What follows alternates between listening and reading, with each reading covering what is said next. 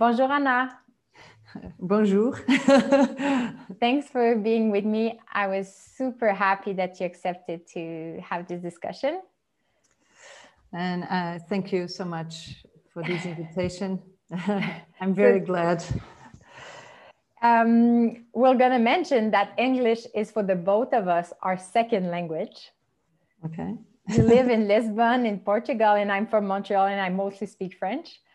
So people will understand by our accent that we're not native English speakers. Um, okay.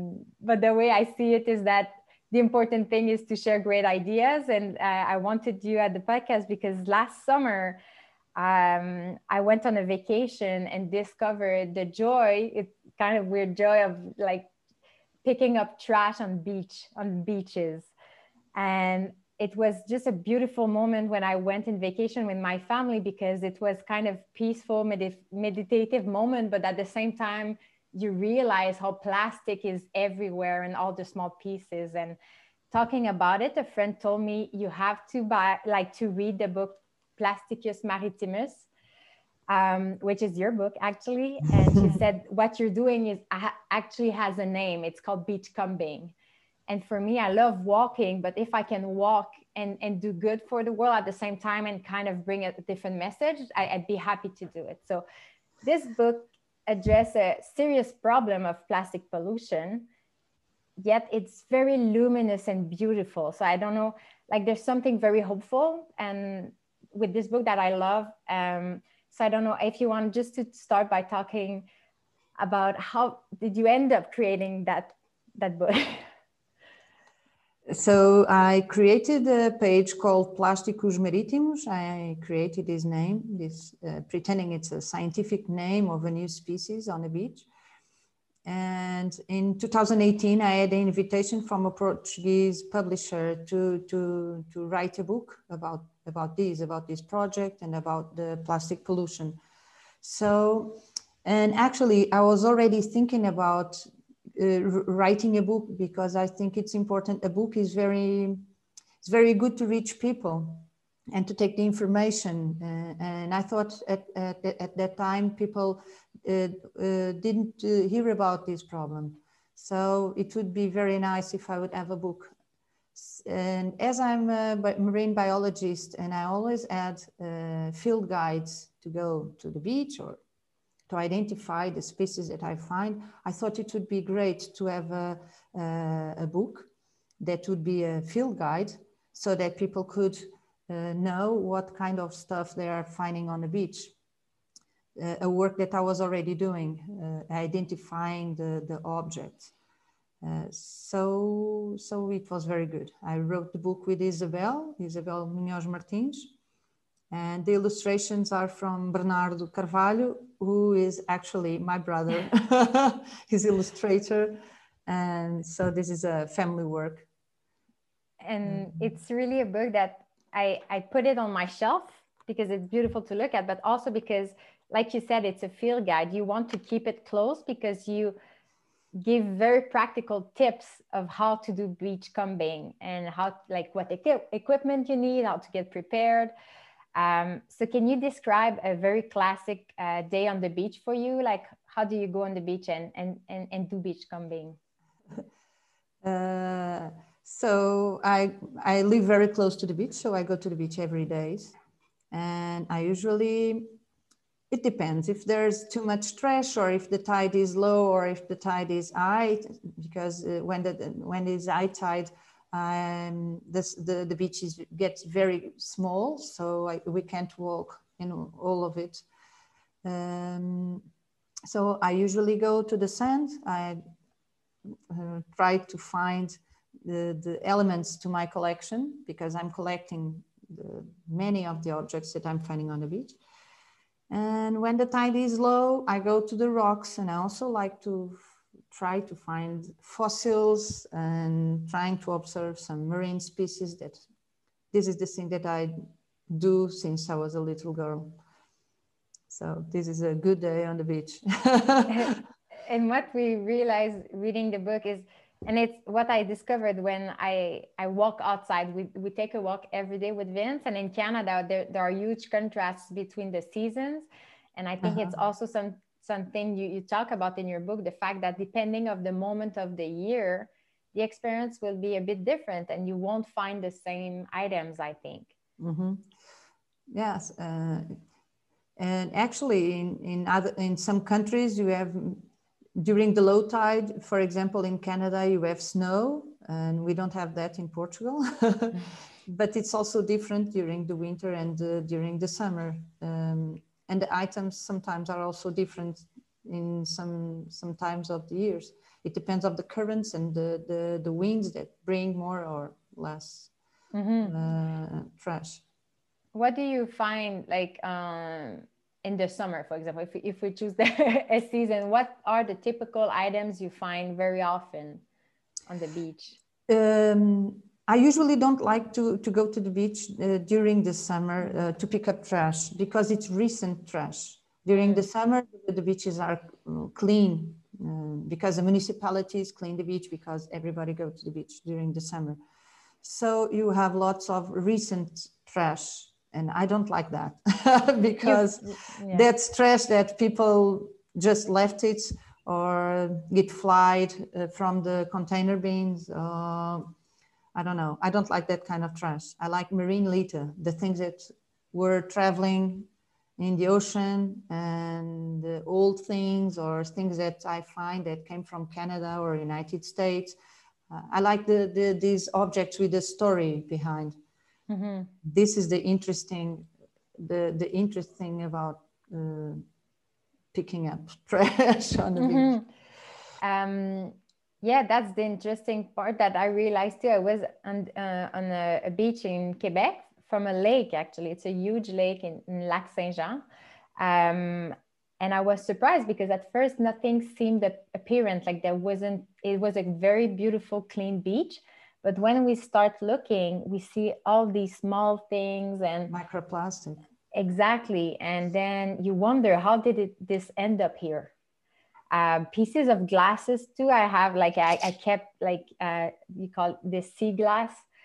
And by the color, you kind of feel it's not from this era, right? Like mm-hmm. we, I don't know bottles that look like that. So you kind of start to wonder, how did this end up here? Who threw that in the the lake or the ocean. So I guess it's part of your journey every time that discovering something you don't know. yes. I'm always trying to find something, a treasure. I call it treasures. they are not treasures that it's not gold, but mm-hmm. it's my treasures because are special, special, special objects.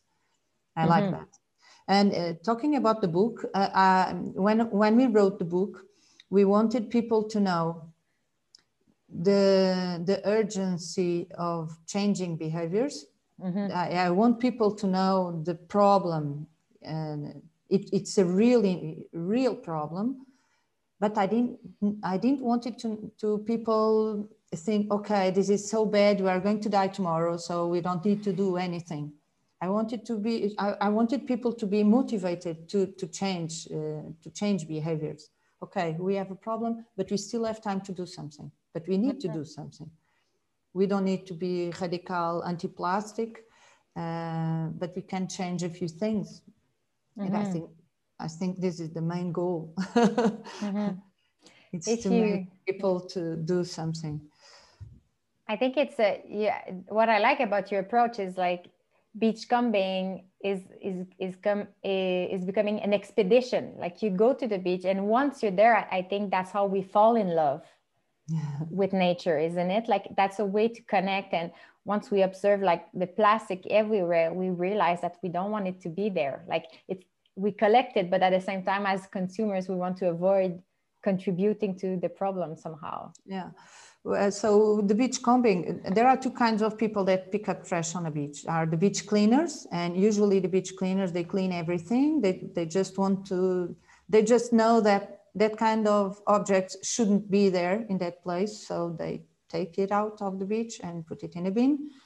and the beachcombers uh, the beachcombers are kind of detectives they want to they they they they look to the beach and they think each of these objects have a story to tell each of these objects came from somewhere were used for something and how, how did they reach this beach mm-hmm. so and these stories are also important for people to engage with the problem thinking this object could be mine.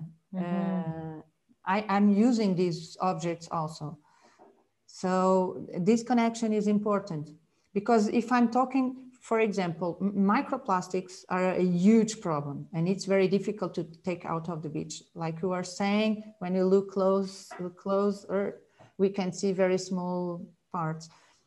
But people, I don't know, I, I think people don't engage with microplastic because it's a broken piece. They don't even know what object is it.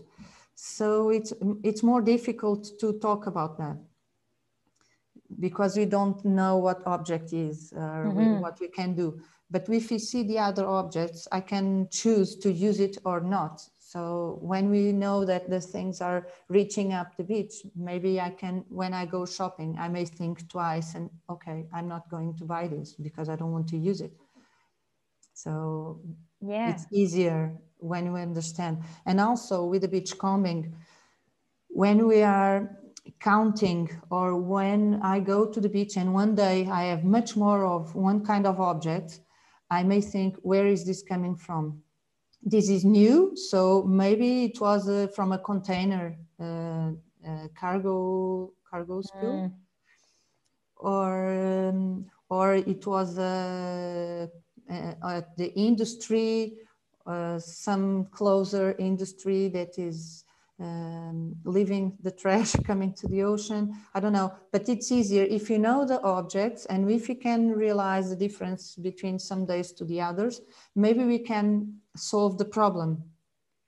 Uh, and I think that, that, when we look to the beach, we may know, okay, this is happening. Where is this coming from? Okay, let's try to solve the problem. This can be happening. Mm-hmm. Like you said, there are sometimes containers that broke open, and I think it was my first encounter with the the, the, the journey that plastic uh, is doing around the world. I think it's the story of the there was um, the ducks, the ducks, the classic, the ducks, and I think there were other types of stories like a container spilled and like all those rubber ducks that you have in your bath at home they kind of traveled everywhere and it was a way to understand how the, the currents are going and like you said. they said, were actually important to know the currents did you find some in portugal at this time no, no okay. i already found a few uh, yellow ducks but i don't think they belong to the same the same story the same but, story but yeah. you know in france they have um, they have uh, a competition. I don't know if they, you can call it a competition, but every year they leave ducks in the river. so I don't know. Maybe I found some from mm. France. And yeah, and like, but like you said, this because this item was part of my like life. I had toys before when I was a kid. It connects with me. I'm like, oh wow, if something I own ends up in the ocean, it's it has to go somewhere um, and what are those items that like i think like lighters like there are some typical items that are very common what are like those so people kind of figure out what you find at your feet the most common the most yeah. common objects uh, cigarette butts mm. uh, yeah, cotton swabs cotton swabs that came from the sewage sewage from mm. sewage mm. and uh, lighters, for example.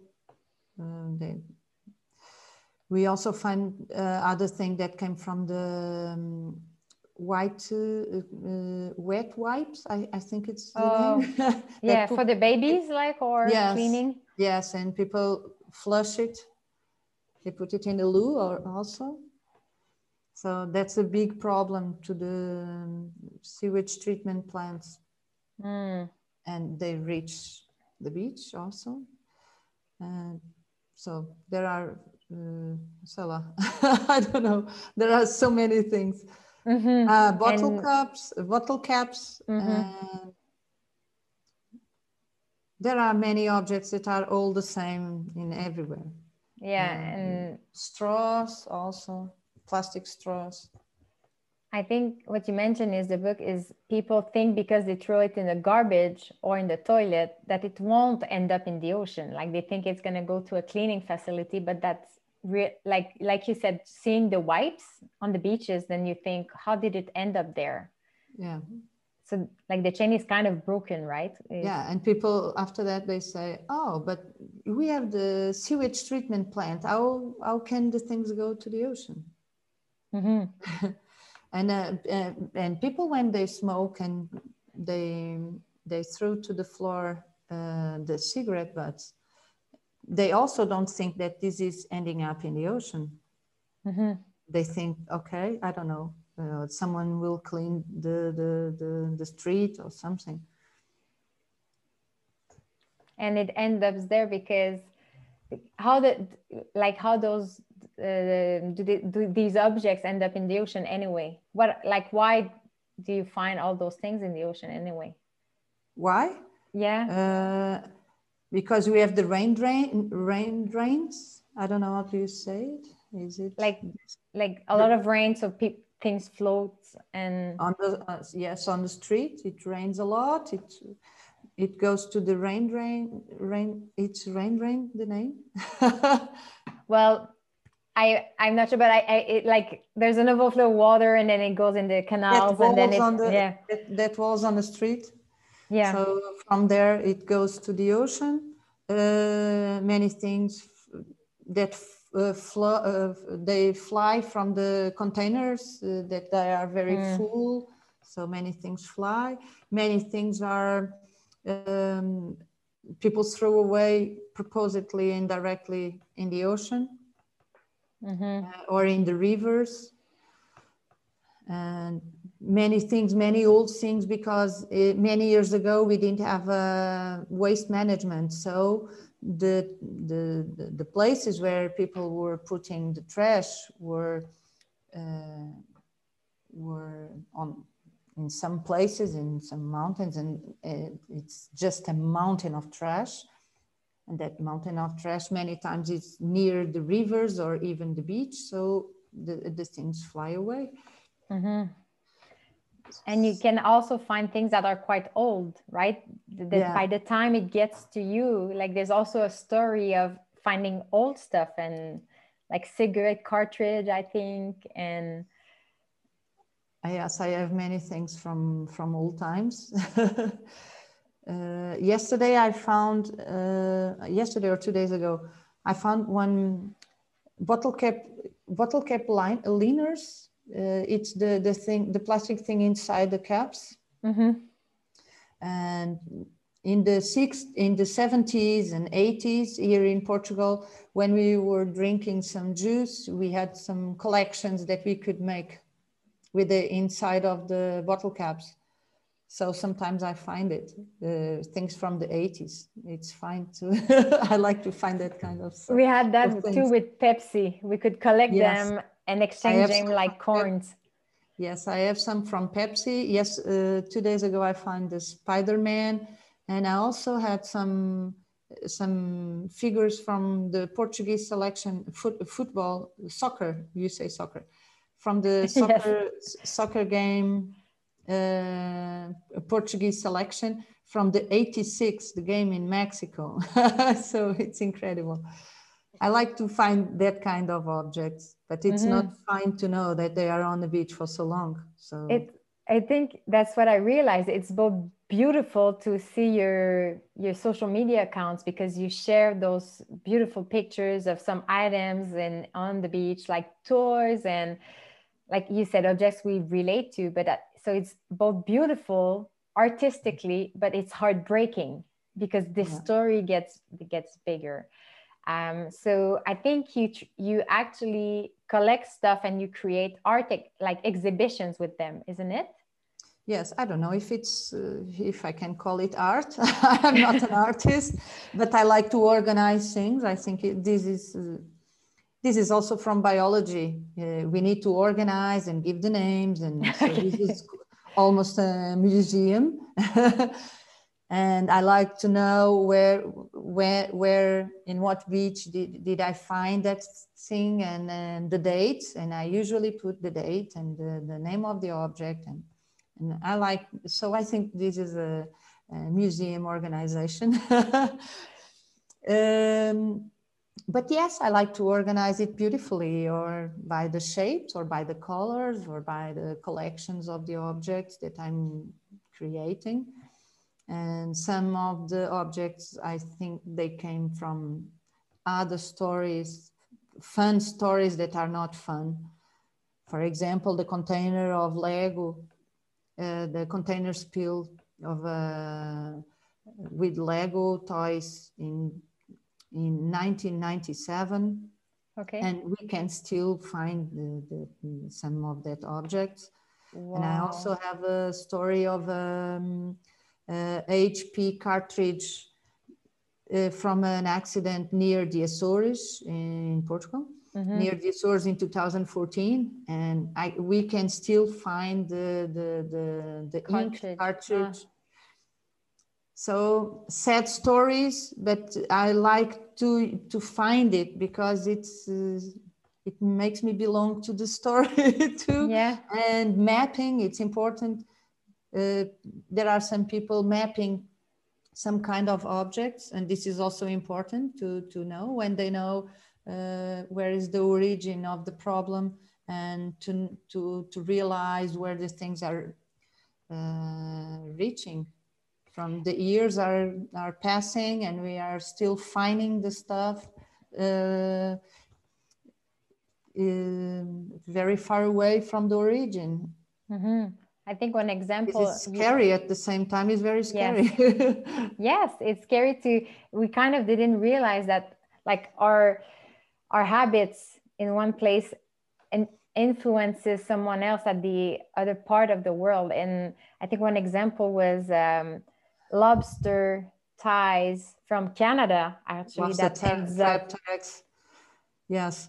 Uh, once uh, I was finding, and I put the, the, the, the pictures on Facebook or and once a guy told me, ah, can you sue, uh, sue, sue the, the, the, Americans or the Canadians because the trash are reaching our beach? And I said, okay, it's better we be quiet because they are finding our stuff too in the other side. yeah. So we can we can point our finger to everyone. Ah, oh, you are, it's your fault and we have the, the, the another problem that we are facing uh, usually the companies say that the the consumers mm. are the problem because the consumers didn't put the trash in the, the right place but the but the companies they want to get money and plastic is yeah. very cheap so they are putting everything in plastic because they want us to buy and they want to have more money so mm-hmm so they are very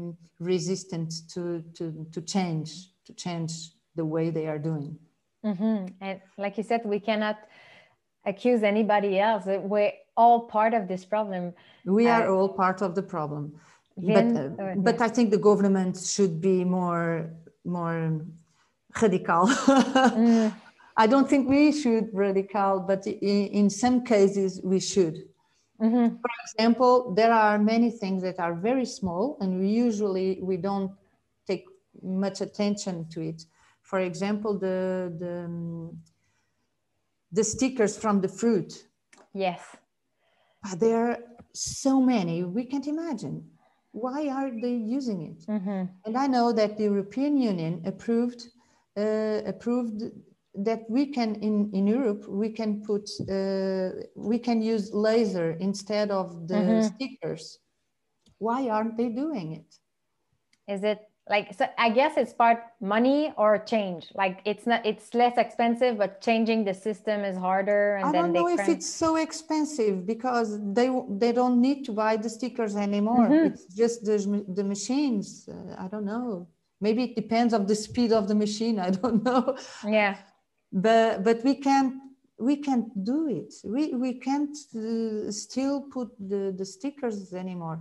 Even be, because the consumer, the consumer, when we are eating a, a an apple, we will take this, uh, the stick to the floor. But, oh, this is a very mm-hmm. small trash. What's the problem?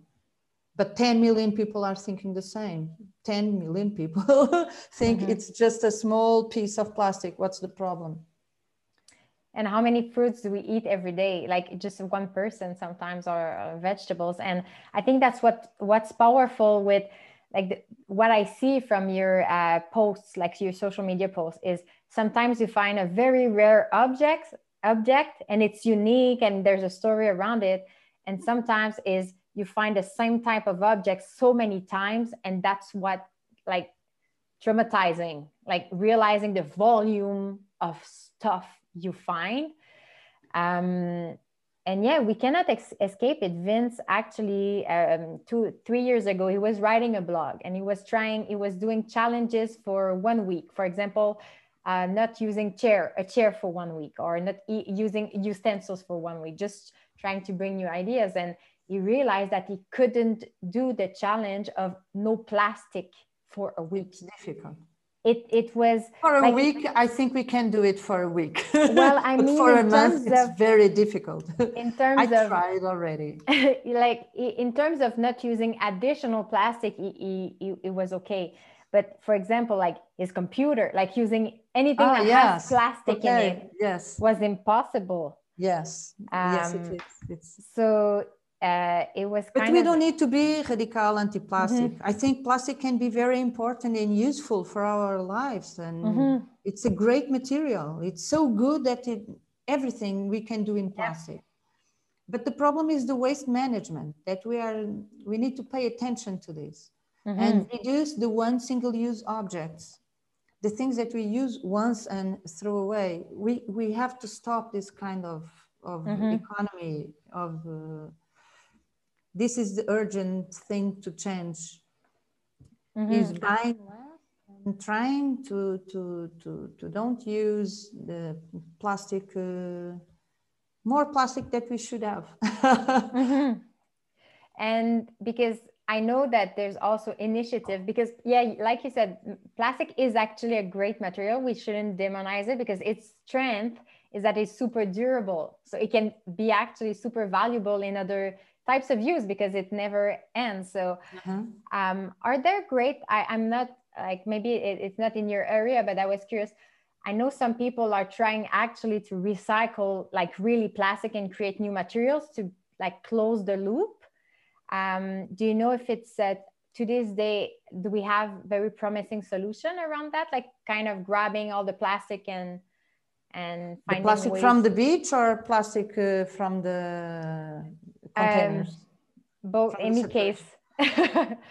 because now, now uh, there are many new uh, companies that want to use plastic from the ocean but sometimes that's greenwashing. They will mm. buy a bottle of shampoo and say, ah, this is from the ocean. This is plastic from the ocean. Is eco-friendly. And sometimes the plastic from the ocean is only 1% of the plastic that they use. Mm. So it's a kind of greenwashing. Mm. Uh, and the plastic from the ocean is very difficult to, to use because it's breaking down in different, uh, it's drying and it lost the, the characteristics of the plastic uh, as they should have in the beginning when we make a new product with the plastic since the beginning. So it's, it's a bit difficult to, ah, and many times the plastic from the ocean also have organisms uh, plants, al- algae, mm. or animals in it. So it's also difficult to clean. But okay, it would be nice if we can use it, great. The other plastic uh, that we use here and we put in the container for uh, recycling, I think it's very important to recycle that plastic, but we shouldn't leave thinking that the recycling is the first thing we should do. Mm-hmm. Recycling is the, the last thing we should do first we have many things to do yeah we need to recycle we need to rethink our way of consuming we need to reduce the most plastic we can especially the one single use objects mm-hmm. uh, we need to say no to many things. We need to refuse most of these items. Um, I don't know, repair the objects and uh, I don't know, change with our friends if we don't want anything that we have, but we don't we don't need it anymore. We can give to someone that can, it can be useful for someone. Um, and the recycling is at the end of the, the chain, the, mm-hmm. the chain of the R's. Uh, the, the recycling can be good, but the problem is that the plastic is not all the same. And this is the difficult part of the recycling. It's uh, packaging or bottles, for example, with many different kinds of plastic. Uh, I've got one bottle, but it have a stripe around. It's a different kind of plastic, and the the tap, uh, the cap, the cap is also a different kind of plastic. And this kind of uh, um, packaging is very difficult to recycle. Uh, for example, one other object that people use, I don't use, and I find a lot on the beach, is the um, coffee coffee pods. Oh yeah, coffee pods. Why? That's it's more expensive the coffee in that thing. That's very difficult to recycle because each of that small pod small coffee pod have different kinds of plastic. And even it have the the, the coffee inside. Mm-hmm. I don't think people will stay there taking out the the, yeah. the coffee to recycle and separate the different parts of course not no one will do it mm-hmm. so i don't know and it's very important our way of seeing the that's why i think it's so important for people to be informed uh, mm-hmm. maybe because i because i was using plastic as everybody yeah, a few years ago yeah but we don't when we realize with the when we see this for the first time we can't we can't ignore it we, we really need to do something mm-hmm. and I was curious actually after cleaning the beach for a, a whole week, I ended up with a, a table full of stuff. Mm-hmm. So I had um, glass, I guess, is not as bad, right? Because it's like an inert aspect. I, I guess it's not, it doesn't uh, bring toxic chemicals like mm-hmm. plastic mm-hmm. does, right? So it's not as yes. worrying. That's not a problem. Yeah, it's beautiful. So it's kind of fun to find nice glasses. I know the kids kind of like to collect like the, the, the different colors and shape. They think so, it's precious. Uh, yes. They think it's precious minerals. yes, but we, I also find like finding not beautiful stuff like uh, shoes, sandals, uh, metal, like very like rusty, pointy metal combined with like you said plastic because they made a bottle out of it. And I was like, now that I looked at this, I said, well, what do I do with it?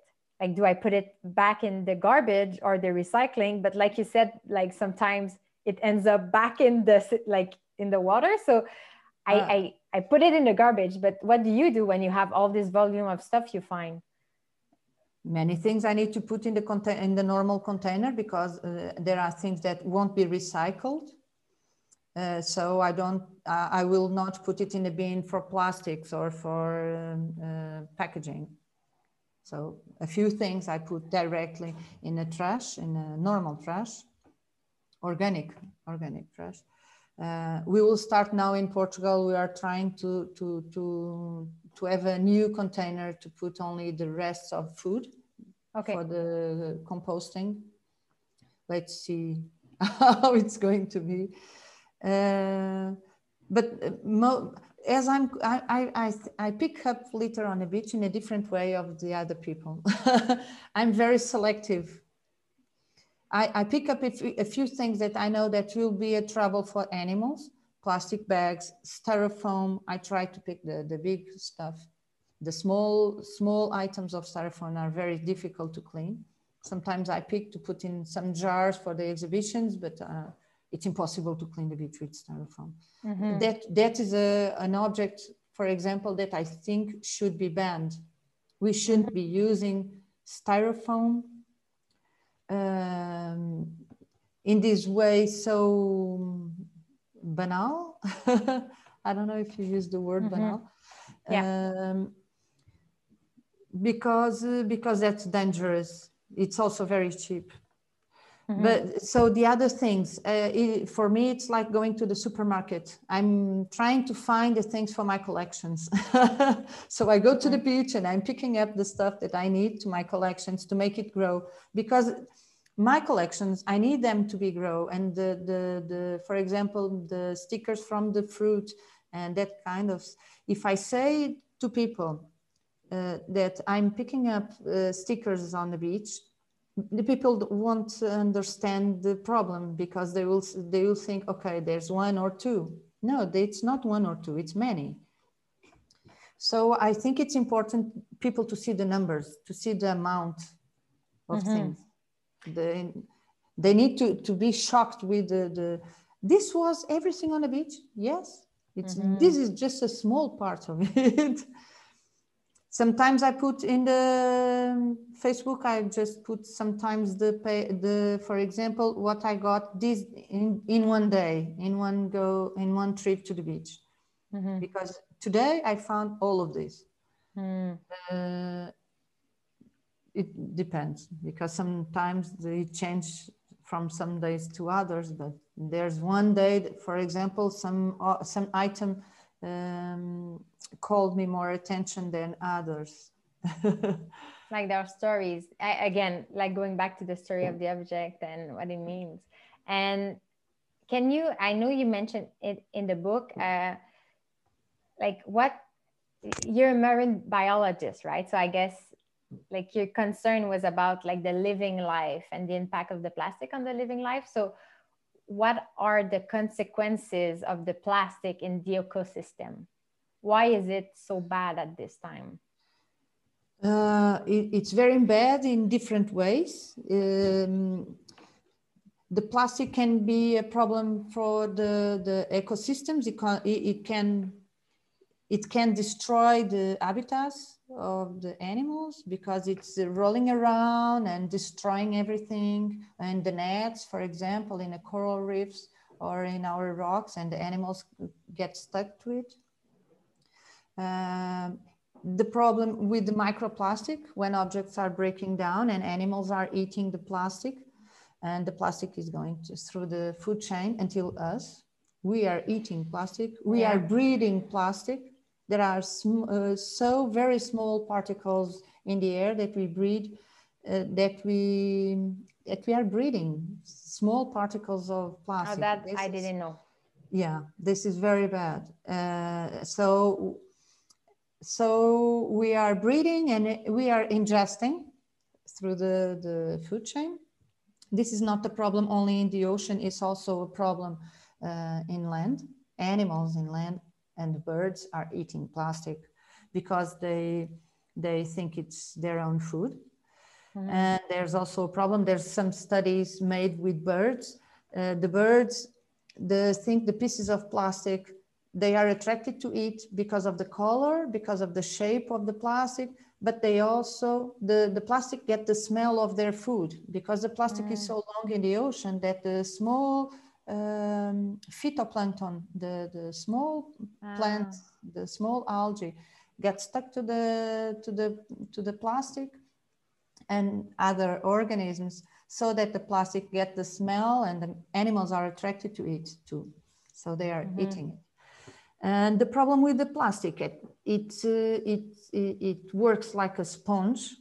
So the plastic, the plastic is toxic in when it is produced, produced from the petrol, petrol. Mm-hmm.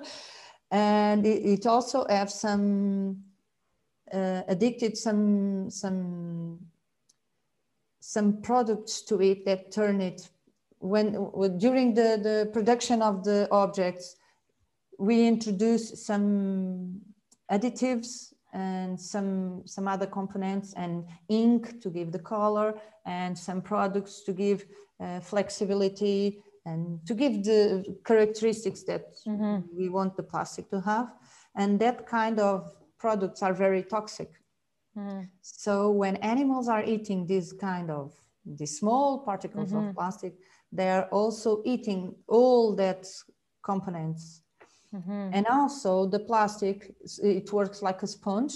So when it is in the ocean, it is also attracting many uh, pollutants that are already in the ocean. Mm.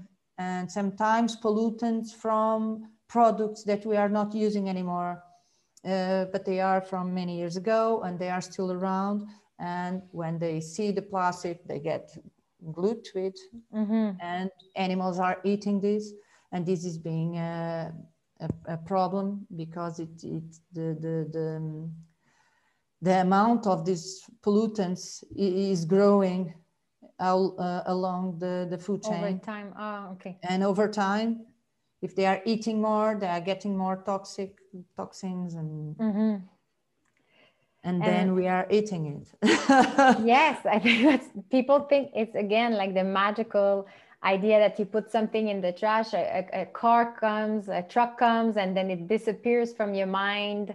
But seeing your work, like it it reminds you, you know it's going somewhere and it's coming back to us some somehow and i know some images are very powerful about some plastic products like that mechanically affects the animals like the classic uh, like the rings yeah. from the soda cans that kind of chokes uh, turtles and and fishes. Whales. Um, yeah and so when you see that it's very uh, intriguing and like it's very heart- heartbreaking. But then like you said there's also the invisible. It, the invisible it, is the worst but we can't do anything. We can't mm-hmm. that's the problem because we are still getting plastic every day in the ocean tons and tons of plastic are reaching the ocean every day every hour and that plastic along the time it will break down and create microplastic. The microplastic is impossible to, to take out of the ocean. Mm-hmm. It's very difficult to take out to, to take it out. So we need to stop introducing plastic mm-hmm. uh, in the ocean. There are many rivers uh, feeding the ocean with plastic.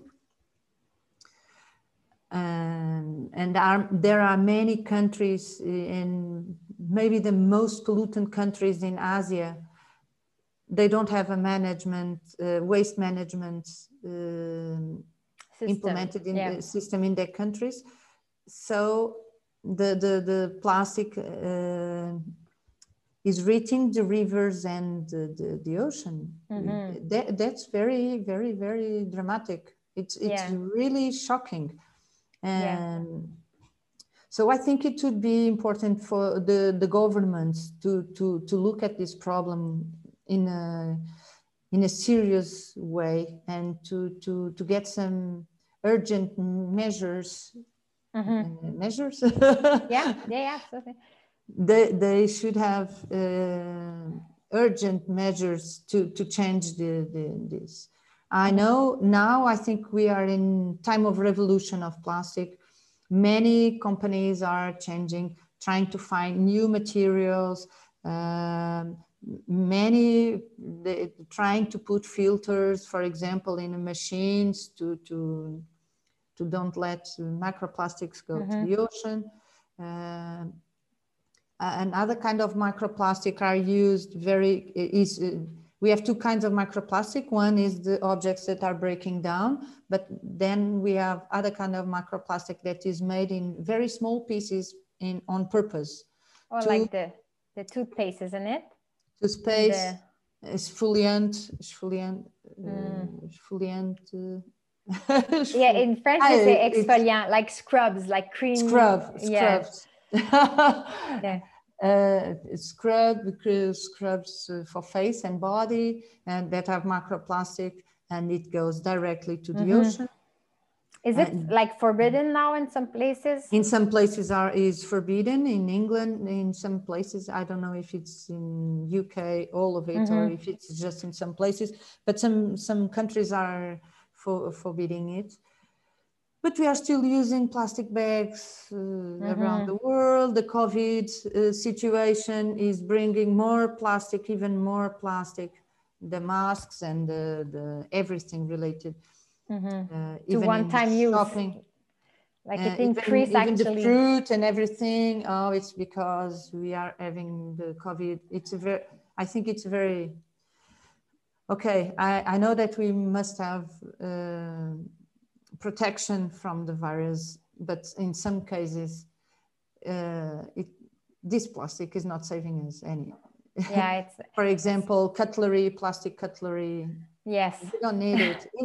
okay, maybe we need it in hospitals or in places where there are um, people infected, but mm-hmm. not everywhere. mm-hmm. Yeah. So sometimes it's a very good excuse to to use plastic.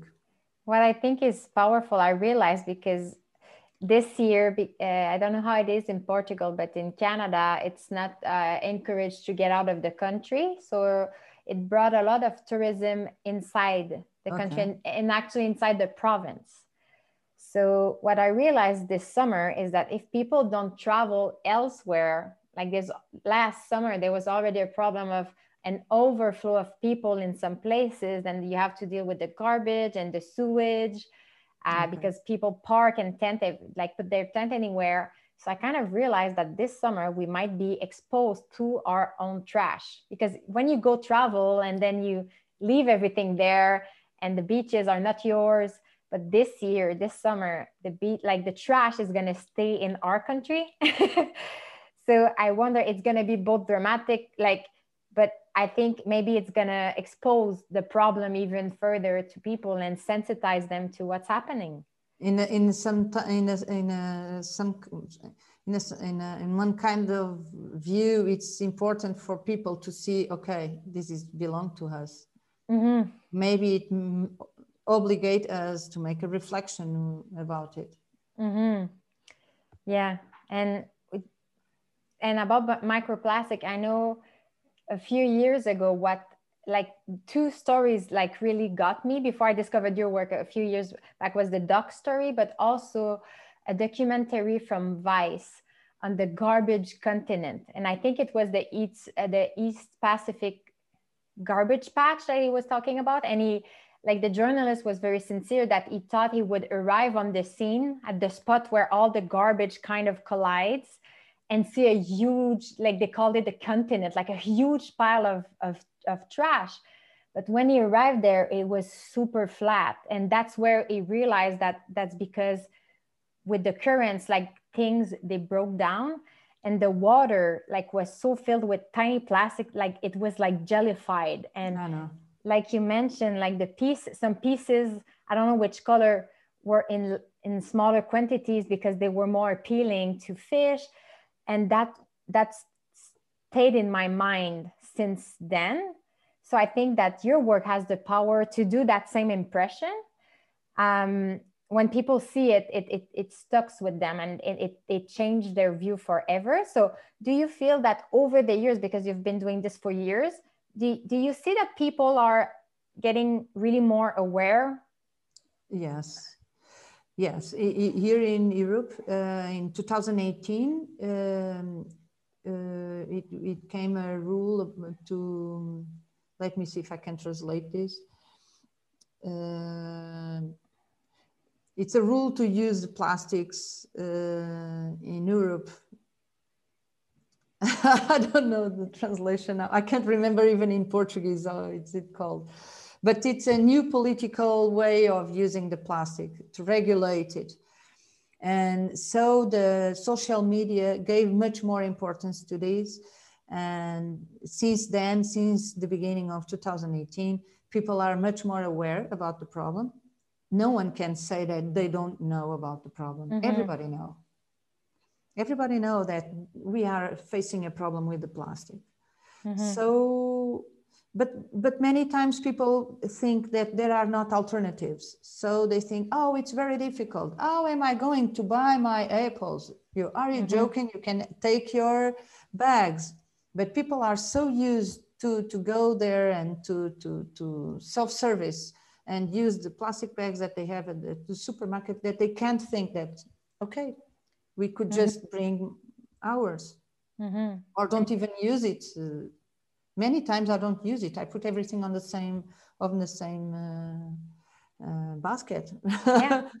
I just and put it, I just uh, put it uh, together in the, the, the, the place to, to at the register yes at the register but the rest i put everything together what's mm-hmm. the problem but many people buy uh, one banana in one bag yeah. one apple in another bag two orange in other bag you re, you you go home with the 30 plastic bags mm-hmm. that many times we don't use it anymore because they are very thin mm-hmm.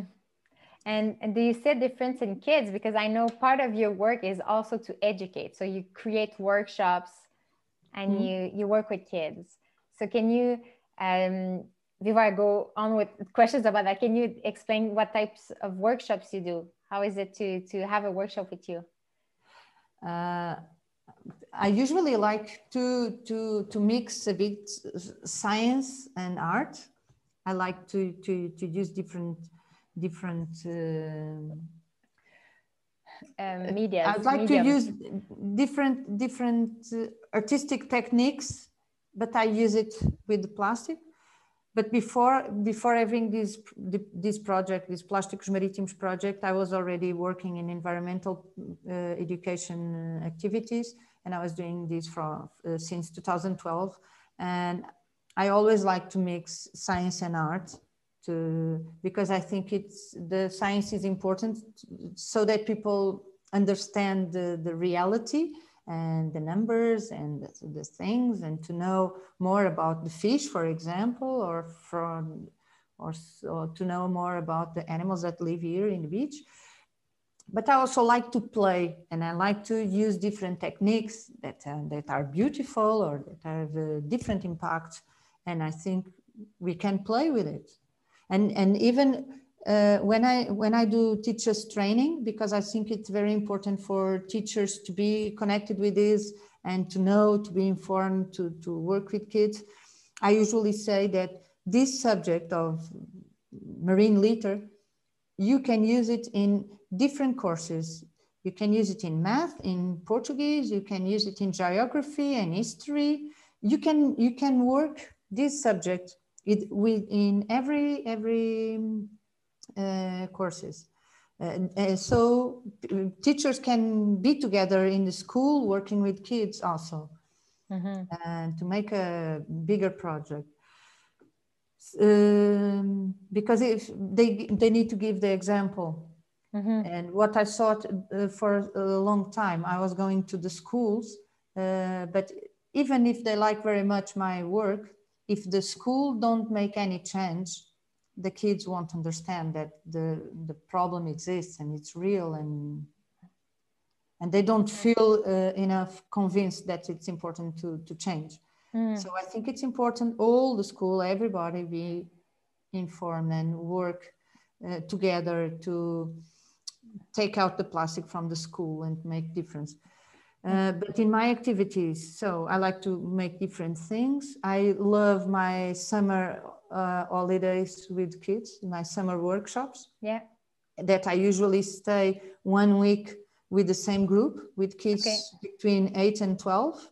I love this age also because they are they are grown enough to to read and to understand the things and to to engage with the the, the, the stuff but they also they are also kids enough to to to to to connect and to be more activist and to take this thing to believe that it is possible, possible they can yeah. do something and and they are also um, kids enough to to have a very creativity uh, it was a very good creativity yeah. and to to fly in stories. So I love these ages. I, I mm-hmm. think it's incredible. Um, and during that week, I make some experiments and some things that uh, we can do alternatives to plastic. For example, mm-hmm. uh, one, one, one year I did some straws with the paper. They did the straws mm. with the paper. Uh, another and another year, I we I, I I collected the plant to to make real straws, oh, natural awesome. nature yeah. straws. Um, but uh, I also like to play with art doing uh, cyanotypy. Last year I did cyanotypy. Every time I have a, a subject, a main subject, uh, last year was turtles. Mm-hmm. So we were talking about turtles. I invited a friend to, to talk, uh, uh, which is a scientist. She works with turtles because I want them to know and to understand more about the turtles. Uh, so all the week was about turtles. So we created uh, turtles with a paper and we, we did some stop motion animations and I don't know, many things, some scientific experiments to understand that what the, what is dilute, the, for example, uh, wet wipe and uh, paper, uh, paper that we use in the, in the toilet? Toilet paper? toilet, toilet paper. Ah, toilet paper. that we, we can uh, try to dilute it and they understand that the toilet paper can be diluted and not uh, not the wet uh, wipe. Mm. So I think it's important them to see uh, the difference. And I also have a microscope where they can observe the things through a magnifying glass or a microscope. So I don't know, many, many different activities. And, and I they bet usually, they, they usually, the, the plastic that I collect during the summer, that's what they use also during those weeks. I usually make two, two weeks, two different weeks. So I think I recall the turtle, like there was, um, it was an artistic uh, project, like they kind of shaped the turtle with pieces of microplastic. I think when you said the, the turtle week, I think I saw it. Was it last summer or uh, one uh, before? There was a turtle that I did with the plastic, but it wasn't animation. I just did a. Mm-hmm. Uh, but the turtles that they did animation was uh, they entered the animation. So I did. Um, it was very. Uh, each of them had a turtle, and with the plastic from mm-hmm. the, they made the scenario Okay. And I was taking pictures from the above. And so they entered the, the kids were in the animation too. mm-hmm. I think that's what I, I, I appreciate when I, I, I follow you is that the kids are like they are empowered they, they become act like like you said they become active activists and i'm i don't know if you have stories about that but i feel like a kid that loves your camp and the activities with you like it has to has an impact on the whole family because he, he, might arrive home and be so excited and share what he learned like is it the experience sometimes it, sometimes it's difficult because i don't know the the families no mm. so sometimes it's difficult to have the feedback but sometimes it's uh, it's very good to have uh, the feedback mm-hmm. uh, a couple of months ago uh, i had a, a, a mother wrote me Anna, my kid, he made the, the, the activities with me during the summer. And he said, Anna, uh, my kid, he, he, it was his birthday and, and, he wanted the cake to have a turtle and a plastic bag. so the cake, the cake of his anniversary was uh, related with the subject that we had in the summer. I think that's uh, very good. How many, six months later, he was still thinking about it and i think it's important. Yeah. and recently i also had a, a, father wrote me. They were following my my work and i didn't know. They were following my page and he told me uh, my daughter my daughter created a page. Anna you have to see this page. It's in instagram. Uh, it's my daughter. And she she did the workshop with me a few years ago and she was so impressed we were talking about uh, sustainability and what we can do to change. And now her page is about that. She gives tips for people to yeah. change their behaviors. So uh, that's very touching. That's mm-hmm. very good. But it's nice to know that the the the word is growing. Mm-hmm. And like you said, some sometimes on some aspect the government the government has to interfere and then the companies need to change their ways. But also i think people need to keep to be hopeful also about our individual power because even if it, we feel like it's small it grows and it there, it creates an echo. And one story that touched me was my, my brother uh, is um, is not a beachcomber. He's, is a cleaner anywhere. Okay. like when he does bicycling and or even when we walk in the city and we're talking he would like just bend grab a bottle put it in his bag. The, the kind of trash that people wouldn't want to touch like he is just very natural for him. And he said that he does that in where he lives and near a bicycle path. And he would do that with his girlfriend like often.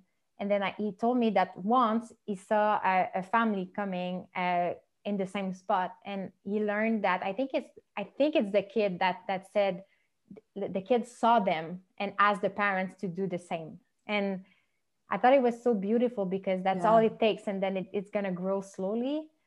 Um, but I think that's what happened also when we go to the supermarket and then we say no to this or to that. The, the people see us, and in the beginning they think it's impossible, and, and then they are starting doing. They will start doing it. And mm-hmm. many, a few years ago, I was the, the only one picking up trash here on the beach. Now everybody is every day is mm-hmm. there is someone when you start seeing the plastic you you you see it everywhere that's mm-hmm. terrifying that's yep. terrifying yep but uh, I, I think it's um, I think it's important these examples that people are uh, following to see the others doing mm-hmm. Uh, and we have fortunately we have more and more people changing their behaviors and but the companies and the government they will just do something if we if we ask to mm-hmm. so if we say no to their product if we the co- the, comp- okay. the the the supermarkets or the companies will change their products when we start saying no to it so i like your cookies but i won't buy it because it has lots of plastic mm-hmm and I won't buy it. And if they see that people are not buying, they they are they will be obligated to change. Right. Unfortunately, it in... it's the opposite. They should be worried with their family's future. How is it in Portugal? Uh, in Portugal, here there's a huge wave of uh, the zero waste, zero waste. movement, and with gro- like new groceries and and like how is it in in your country? Yes, also also. Yeah it's, it's, it's growing? it's growing. Yes it's growing. And even the normal supermarkets some of them are now putting some things that we buy uh, with our own boxes uh, mm-hmm. with some, um, oh i don't know. It's like a I don't remember the name. I have the name in French. It's vrac. So that you, you arrive there and it's in bulk, and then yes. you use your own containers. Yes. Okay. Yeah and uh, when you do you can buy the, the the the, amount that you want uh, yes yes exactly and so we can go there and we just buy what we want we don't need to buy the things in packaging with packaging mm-hmm. Mm-hmm. and when you do your exhibition so i guess so you you have the workshop with kids and then we you do your exhibitions you have a diff like a diverse crowd isn't it like different ages what's the typical feedback people give you?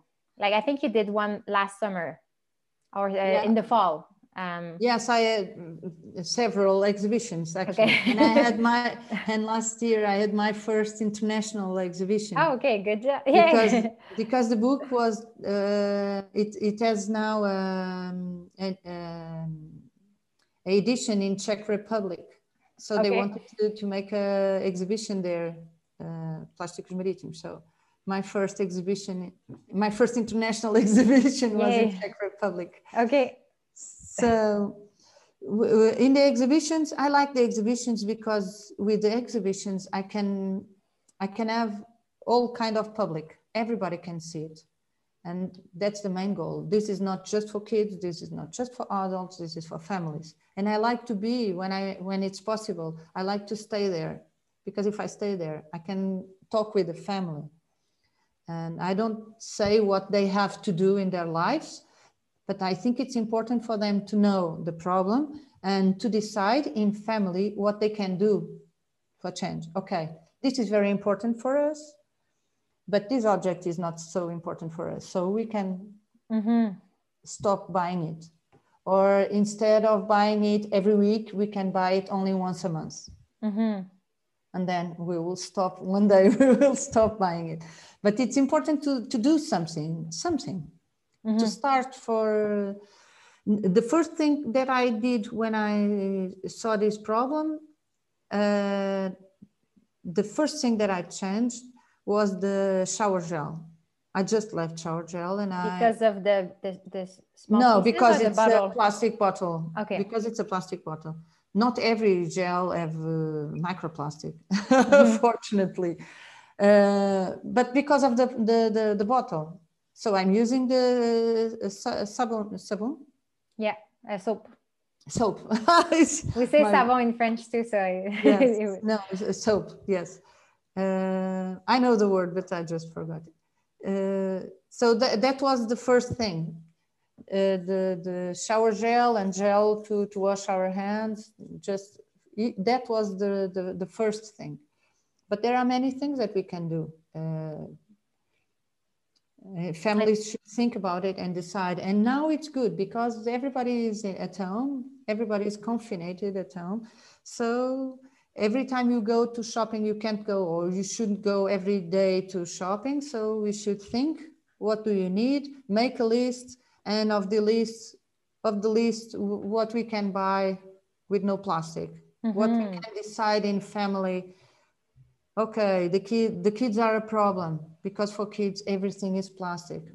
Mm. even the snacks for school but people will understand also when they will change the the the the, the, the kids snacks for school they will improve considerably the quality of of what they eat because it's all in individual single-use packaging, like small pieces. Yeah. yes but also they are that, that things are processed uh, food with lots of sugar lots of salt lots of uh, uh, fat so if they try to change that that uh, kids snacks it would be amazing in many different levels. Yeah. many different levels in many Yeah. different levels what's the typical feedback like you get from people at the exhibitions? Like, are there like recurrent, uh, very common uh, comments that people tell you when they see your work? Uh, usually, uh, many times when people don't know the, the, the, the subject of the exhibition, uh, many times they are attracted by the colors or by the um, by the panels with the flowers or with the floats from fisheries that they are beautiful and I try to organize it in a beautiful way because if I put the amount of trash no one wants to see it. They say, Yeah. That's disgusting. What's that? But if we organize it, everything is clean, everything is organized. Uh, so people are attracted by the colors that I also like to play with the colors of the plastic. And but I had some feedbacks, uh, fun feedbacks. Some people told me, Anna, uh, this is beautiful, but you shouldn't do this because people will think it's nice to have trash on the beach uh, because this is beautiful. And I'm feeling, and I, uh, and people say that I'm feeling that I like this, but I shouldn't like this because this is a problem. Uh, people get confused. But Yeah. I think if I should, uh, uh, but it works at the same. It works. Uh, it just attract people are attracted for it, and then they realize that there are objects with 50 years old, and but I think this is important to think. I, I'm not saying that in my exhibition, I'm not saying anywhere that this is your fault because you didn't put this on the right bin. I just so show the objects. I tell the stories of some of them. Uh, some, some in, in yeah, it depends the place where I do the exhibitions, but sometimes I use more or less the the, um, the field guide that I have in the book plasticus maritimus vulgaris with the, the normal objects that we use in every, our everyday life and everybody recognize them. And then the exotic, plasticus maritimus exoticus, the, the strange objects that came from or because they are old or because they came from far away mm-hmm. places. And and the, the I usually do also a part with the, the things that are difficult to identify so I ask help, help me to identify mm-hmm. this. Do you know what this is? Anyone? Are there still objects you haven't found the origin? Like oh, over the year, like for years, you still don't know the answer? Uh, yes, yes. Sometimes uh, there are a few things that I still don't know exactly what they are. Uh, mm. I don't know where they came from. But some I just uh, knew recently. Ah, it's very nice sometimes with kids because many times I don't know what are a few things, but then with my niece and she say, "Ah, this is from a toy." Mm. I don't know the toy, but she knows yeah. the toy or the something to eat or that usually kids get. Mm-hmm. It's uh, uh it's it, i understand the confusion of people that people enjoy seeing all this plastic but at the same time they they feel guilty because they wonder if it uh, what it means. But I, I really think that you can enjoy the exhibition and seeing those objects like barbie shoes and and and small figurines and at the same time not wanting it to be there anymore right? Like not wanting yeah. to contribute and I that's what I felt is like you a small gesture grows over time. Like when during the vacation, I would start at the beach and just grab a few things, right? Like on the first day, just oh that's interesting, and I have like five pieces, for example. But the next day, I was more curious, and and the last day I would wake up earlier. I know what that is. yeah. And Sometimes I, I go at night. night. I'm very addicted.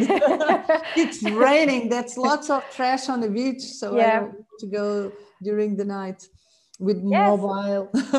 exactly. And then at first there are some things I didn't want to touch. Like you said, some things are not appealing yet. Like you don't want to be like just a cleaner. But yes. when I I was I was thinking, well, I'm there, so I'm I'm, I'm gonna like I'm gonna clean it. I'm passing every day. So then it like the pile start starts to grow and it gets encouraging and and it creates momentum and excitement. And then going back this summer, I I want to go back to the beach and do it. So it, it I feel like it's gonna stay with me for a long time. You can be addicted to it. That's a problem.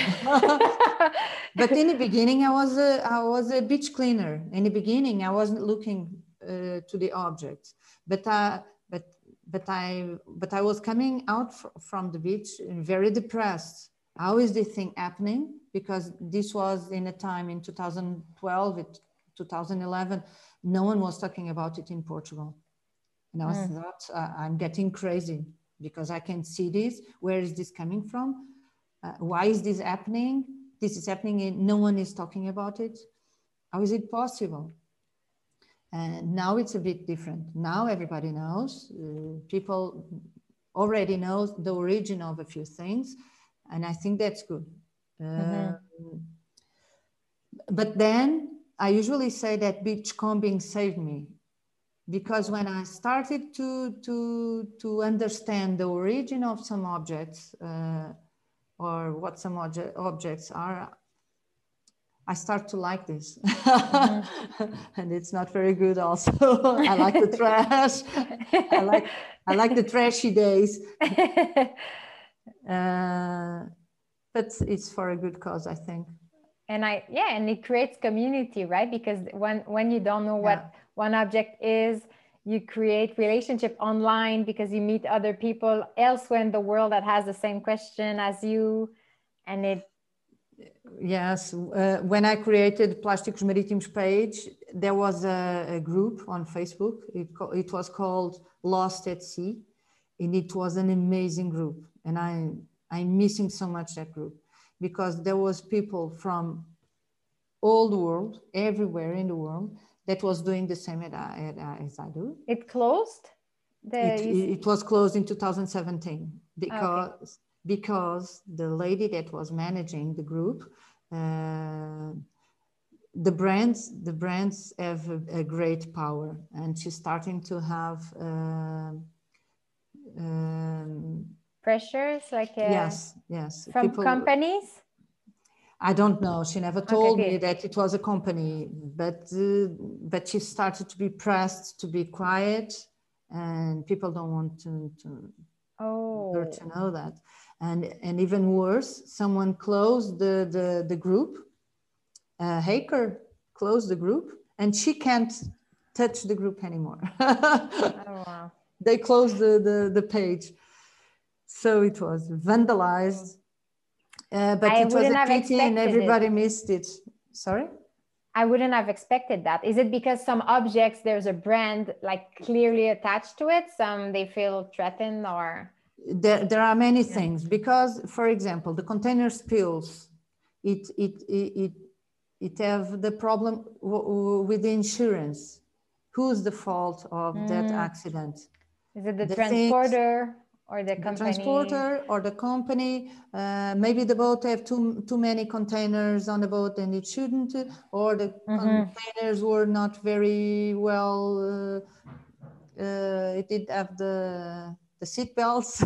yeah, like it wasn't Something, properly uh, a condition. Yeah, uh, I don't know. And this is so many problems. So the beachcombers started to be a problem because mm. for example when you see lots of things related with coca-cola coca-cola don't like it mm. that we are saying you you, you are uh, putting trash your trash mm-hmm. is on the beach so there's also a movement uh, to press the brands and so they say that everybody every time you go to the beach and you find something from uh, this brand you should tag the brand mm. Okay. Uh, or ask the brand, is this yours? to make mm-hmm. a, a, kind of hashtag, is yeah. this yours? Yeah. And put the brand. So the brand need to be to feel guilty. Responsible. Responsible. It's one of my yeah, my master thesis subject was about social responsibility of companies like and and to me it was so obvious that as a future entrepreneur i want to create good right but yes. when i started 10 years ago it was still at this idea of we will not do it until it, it's good for the money right like we're going to do it but like you said a, a lot of cases of greenwashing social washing today some companies like there are more and more companies that they do it because they really really care right? Know. But at the time people were I, it was weird for me to read that some com- companies were doing this like oh it's not our fault. Like the consumers want it so we give it to them. And i'm like well everybody has to do a, like a part like be part of the solution right? You cannot just get away from what you do. Like and that's interesting. I didn't expect that. I, I wouldn't have believed that such an initiative would irritate the big brands. And i guess it's a it's a good thing then. They, they realize that your voice is powerful. Yes but the the the, the bad thing for them it's now there are even more beachcombers. Now there are new beachcombers all over the world. Everybody looking to the sand of the beach. So they really had to change i think it's a question of time mm-hmm. they really have to change in europe we have uh, some some dates to, to, to until for 2025, uh, 2025 or 2030 that the companies have to change. But for example, we were supposed to, to ban uh, uh, some kind of one single use items um, last summer here in Portugal. And with the excuse of COVID, it didn't, they didn't okay. do it. So maybe this year, but I don't know when. Mm-hmm. I don't. Yeah, ah, this is very frustrating. yeah, it's in the short term, it's frustrating, but like uh, over time, I'm hopeful that it's going there because, like you said, yes, people beach combers are multiplying, and yes, fortunately, and and uh, the impact again, like Vince seeing me on the beach being so happy, helped me a few times. But when we came back to Montreal, during our walks again a, a, bit like my brother like he would see something on the floor and instead of just going another way and complaining and saying why are people throwing that in the tra- trash? They just pick just, it up. like just calmly picks it up. Um, and actually I, I, I asked you the other day did someone in the world like created this other name for the plastic in the cities? Like so it's mm. like something like plasticus urbanus. I don't know how it would be called in the latin name. Um, we can have a, a, new name for it. Uh, but you know uh, just about the book the the english edition of the book uh, in canada. Yes it's a bit different from the others okay. um, the other editions in okay. the rest of the, the world even mine the, the the canadian edition have a small part about the north american problem with the plastic. Oh, okay. So I think it's it's also good for that. I have one in French actually yes. that I bought in a small uh, library in Montreal. Um, I the, so the English one has the part about North America. So this yes. one is like the trans the direct that, translation that one, Yes, it's the yes the translation of mine. It's almost the same. Uh, mm-hmm. But our problem is very similar because we are here in Europe, and I but I think it's good in, in Canada to have the a part about the, the problem there. So you um, wrote that part with your your partner, like about North America? No, they wrote the in the Canadian publisher, but we read it. So we are okay. changing some information, a few things that I I didn't agree very well. A few things came out, other things came in. So, but with mutual conversation. Yes and what? So what's uh, different? Mutual discussing about the, the the book. So we had a small interruption, Wi-Fi interruption, and we were discussing about the book that is coming out in English in Canada from a Canadian publisher, and there's a small part added about the situation in North America. So what's what's different between here and Europe? Uh, there you have uh, also the Great Lakes that uh, are very important too in, in Canada and and it have a, a, scientific name for Plasticus lacustris. Okay. this is uh, the name for the plastic that we can find in uh, in lakes and rivers and streams in North America. Mm. Um, so I think it's important to have this part. It's the the difference of the others, the yes. other editions in the world. Because a lot of people in Canada are not close to the oceans.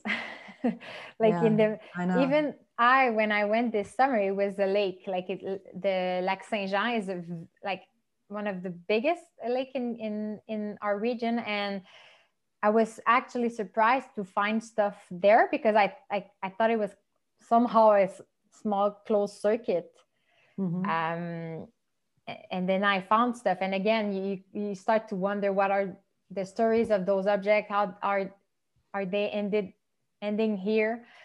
And you make me realize actually that my the stuff i found is not like you said plasticus maritimus. They, it has another name. I'm going to start using it. Plasticus lacustris in uh, interior places.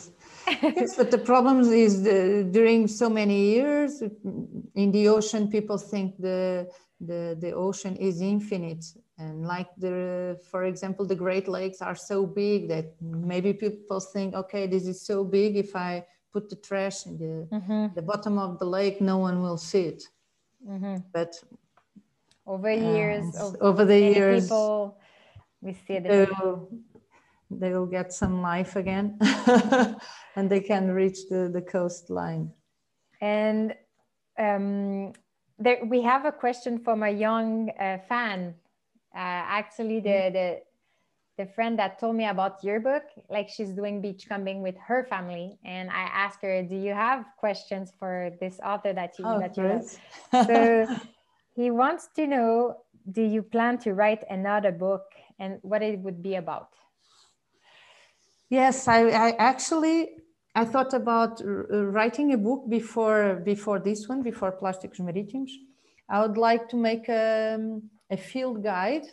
There are thousands of field guides, but I'd like to make a different field guide I would like to make um, about the fauna and flora that we can find here on the beach. And also some things that we find on the beach, but we don't know that uh, that is fauna. For example, uh, what we can find on the beach uh, that is, uh, for example, shark cases uh, or stingray cases, or sometimes eggs of other species. Um, and I would like that guide not only to describe the, the, the, the, species, but also make some relation with other species. For example, the sea urchin and the sea star, they belong to the same group. And the difference, comparing, comparing the animals and not only talking about this one or the other one. Mm-hmm. Is it a family curiosities. Is it in the same uh, style, like a? Family... I, I, would like it to be. I would like. I'm not. I don't know if I'm doing it. Okay. Yeah, yeah, yeah. But when my niece, when my niece was born, and when she was a little girl, uh, she was going with me to the beach, and and she was very curious, and I would like to teach her more about the the animals, and and even the main goal of my project it's not the plastic. The main goal of my project or my idea, what I want is people to love the ocean. And what mm-hmm. I want is that people love the ocean and to know more about the ocean and the species that live there. And I want people to understand why is it important to protect the ocean. This is the, the main goal of the thing, of everything. Mm-hmm. Of course, of course, we also need to know and to understand the problems and to know and understand what we can do to to to solve the, these problems. Sometimes mm-hmm. it's very difficult to solve, but there are a few things that we can do. But but the but mainly, I think it's important people to know. And I'm sure. And now I'm living here again near near my beach. I moved I moved home from last summer so I'm now again here uh, near my beach. And I would like to work with this community. I'm not, I don't know exactly how I'm going to do it, but these people that live here, uh, that they go for the beach is not only mine. I usually say that it's my beach, but it's not only mine. you like Everybody, and people even older than me that use this, this, this beach. But uh, sometimes, but but I believe that they don't know the animals that live there and, and many curiosities about them. And I would like these people that use the same beach that, that I do all the life, all our lives. Um, I would like them to look at it in a different way. And, and I want them to feel the, that, that they need to, to protect it. I want them to feel the guardians of the beach, not the users of the beach. and I would like the kids to, to, to, to know that too and to, to engage with, uh, with these animals and the curiosities. Uh, and I think I'm very lucky because this beach have a, a big platform of intertidal zone.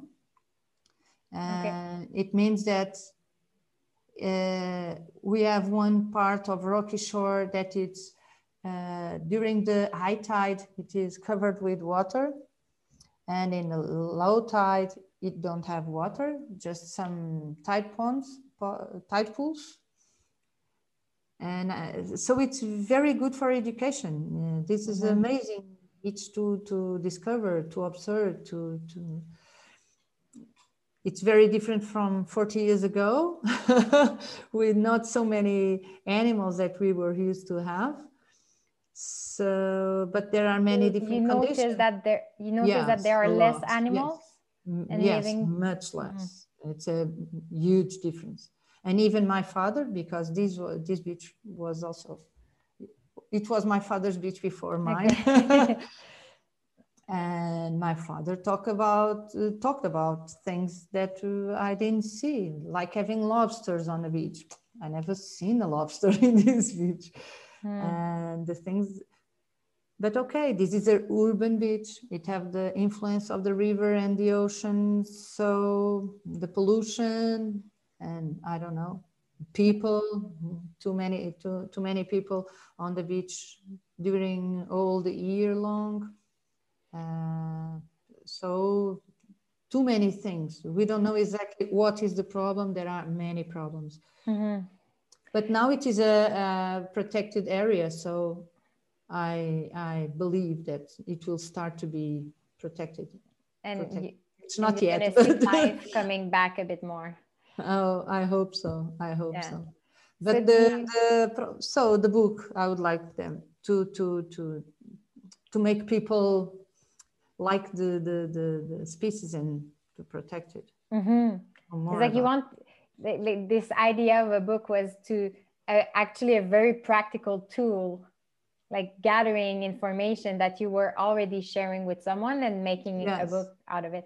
And it i thought about doing it uh, when i thought about doing this book i thought it to be with pictures and cut a few things and uh, stick in a to make a very uh, homemade book to my niece but now i think it should it should be nice to to to make it real so that everybody could use it mm-hmm. mm but I don't know. It's I, sometimes I pressure. no pressure. maybe one day, or maybe it will never.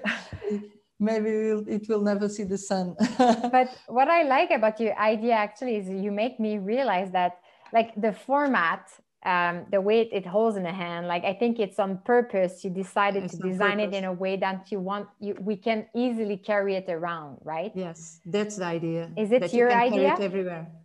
Yes, it was discussed and, like this. And you make me realize that I could also carry such a journal kind and and and when I go outside and at the lake or the river and observe and and write down what I see, right? I guess mm-hmm. it, is it an exercise that is very classic with kids, like just to kind of observe and gather this information for themselves? Uh, yes, I think so. I guess so. I think you encourage me to do that. I think I'll have you guide and then start writing down what I see in Quebec. And I think the field guides are good for, for that. They are portable. You can take them everywhere, or you just can use it at home when you came home and try to find the species or know more about the species that you saw at the beach. So. Mm-hmm. But everything, I think, I think this exploration that I did when I was a little girl, it's that's why I decided that one day I would like to study marine biology uh, mm-hmm. to know more about the oceans. Actually, I wanted to study whales, but I didn't. So now Plasticus Maritimus is my way save the whales. is it why did you, you you moved away from whales? Is it because too many things interested you, and so you kind of? Uh, no, uh, when I had to decide it at university, there was anyone at the university, in my university, there is no one studying marine, uh, marine animals. Oh, okay. Uh, I don't know. I, then, then I choose fisheries and I loved fisheries. So, so I was studying fisheries. It's, and it evolved from there. Yeah. and but I still like the whales.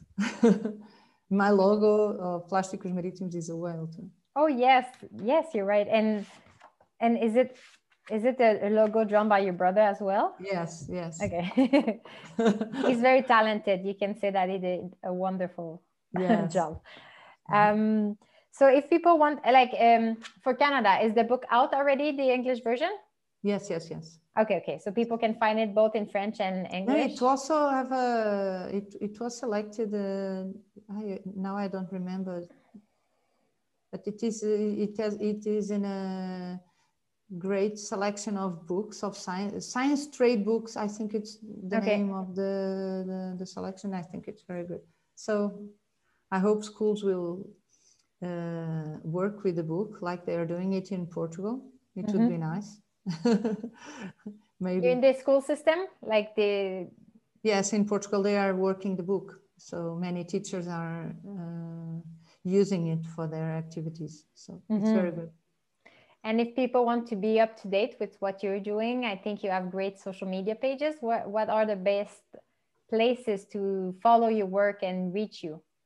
It's Facebook and Instagram. Uh, Facebook usually is more complete. It's the, the, the older page. Okay. It's, uh, it's Facebook. Uh, and sometimes it's easier to share and to, to share links and other uh, things. And in Instagram, it's about a bit more difficult, Mhm. at least for me. but I try to, to make Instagram also act, Active, well, okay. active. So. Facebook is the main choice, and then we can also Yes. follow you on Instagram. But here, usually they say that the Facebook is for old people. that That's what I read The young week. people is in Instagram. And TikTok, like oh, and there's also Ah. new generation of stuff. yes, I think below 20, uh, I think even Instagram is kind of the old crowd. Yes. so I don't know what's going to happen. I would We'll like to make a site maybe this year. I, I'm trying to organize some information so that I can make a site. I think it would be important to, to have one, Mhm. uh, but I don't know when. Like the book, no pressure. no pressure. But if you ever do either the book or the website, tell tell us so we'll share the information. Okay, thank you. Thank you very much. Thanks so much for your work. It's gonna be like I like I said, I can't wait for this summer and like winter we can do a few stuff, but it's not quite the same we're here with the snow. But um, I, I'm gonna I'm planning to do excursions specifically to go and see the beach and observe the, the, the life there. So thank you for inspiring me to to do that. Oh, thank you so much. Thank you. and thank you for the invitation for this conversation. My pleasure. See you. bye bye. Thank you. Salut, moi c'est Vincent, je suis normalement derrière la caméra pour Radio Renard, mais avec Marc-Claude, on expérimente, on fait plein de tests au quotidien pour intégrer le mouvement dans notre vie. Euh, vous allez donc me voir euh, ou m'entendre dans plusieurs contenus qu'on fait pour Renard. Euh, si jamais euh, vous voulez avoir des idées ou des astuces pour intégrer le mouvement dans votre vie, ben, on a plein d'outils sur le site web qui pourraient euh, vous aider.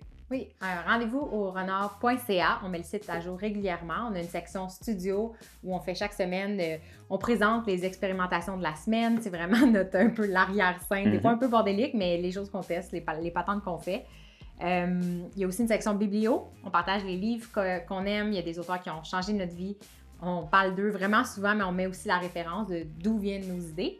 Et finalement, ben, on a aussi une chaîne YouTube. Fait que peut-être que vous nous suivez avec le podcast depuis un moment, mais on a aussi une chaîne YouTube pour montrer autant la- ben, le podcast, le studio, mais aussi on commence à faire des, des petites capsules Mhm. un petit peu plus courtes. On va commencer à faire des trucs pratico-pratiques pour le quotidien. Donc, euh, suivez-nous.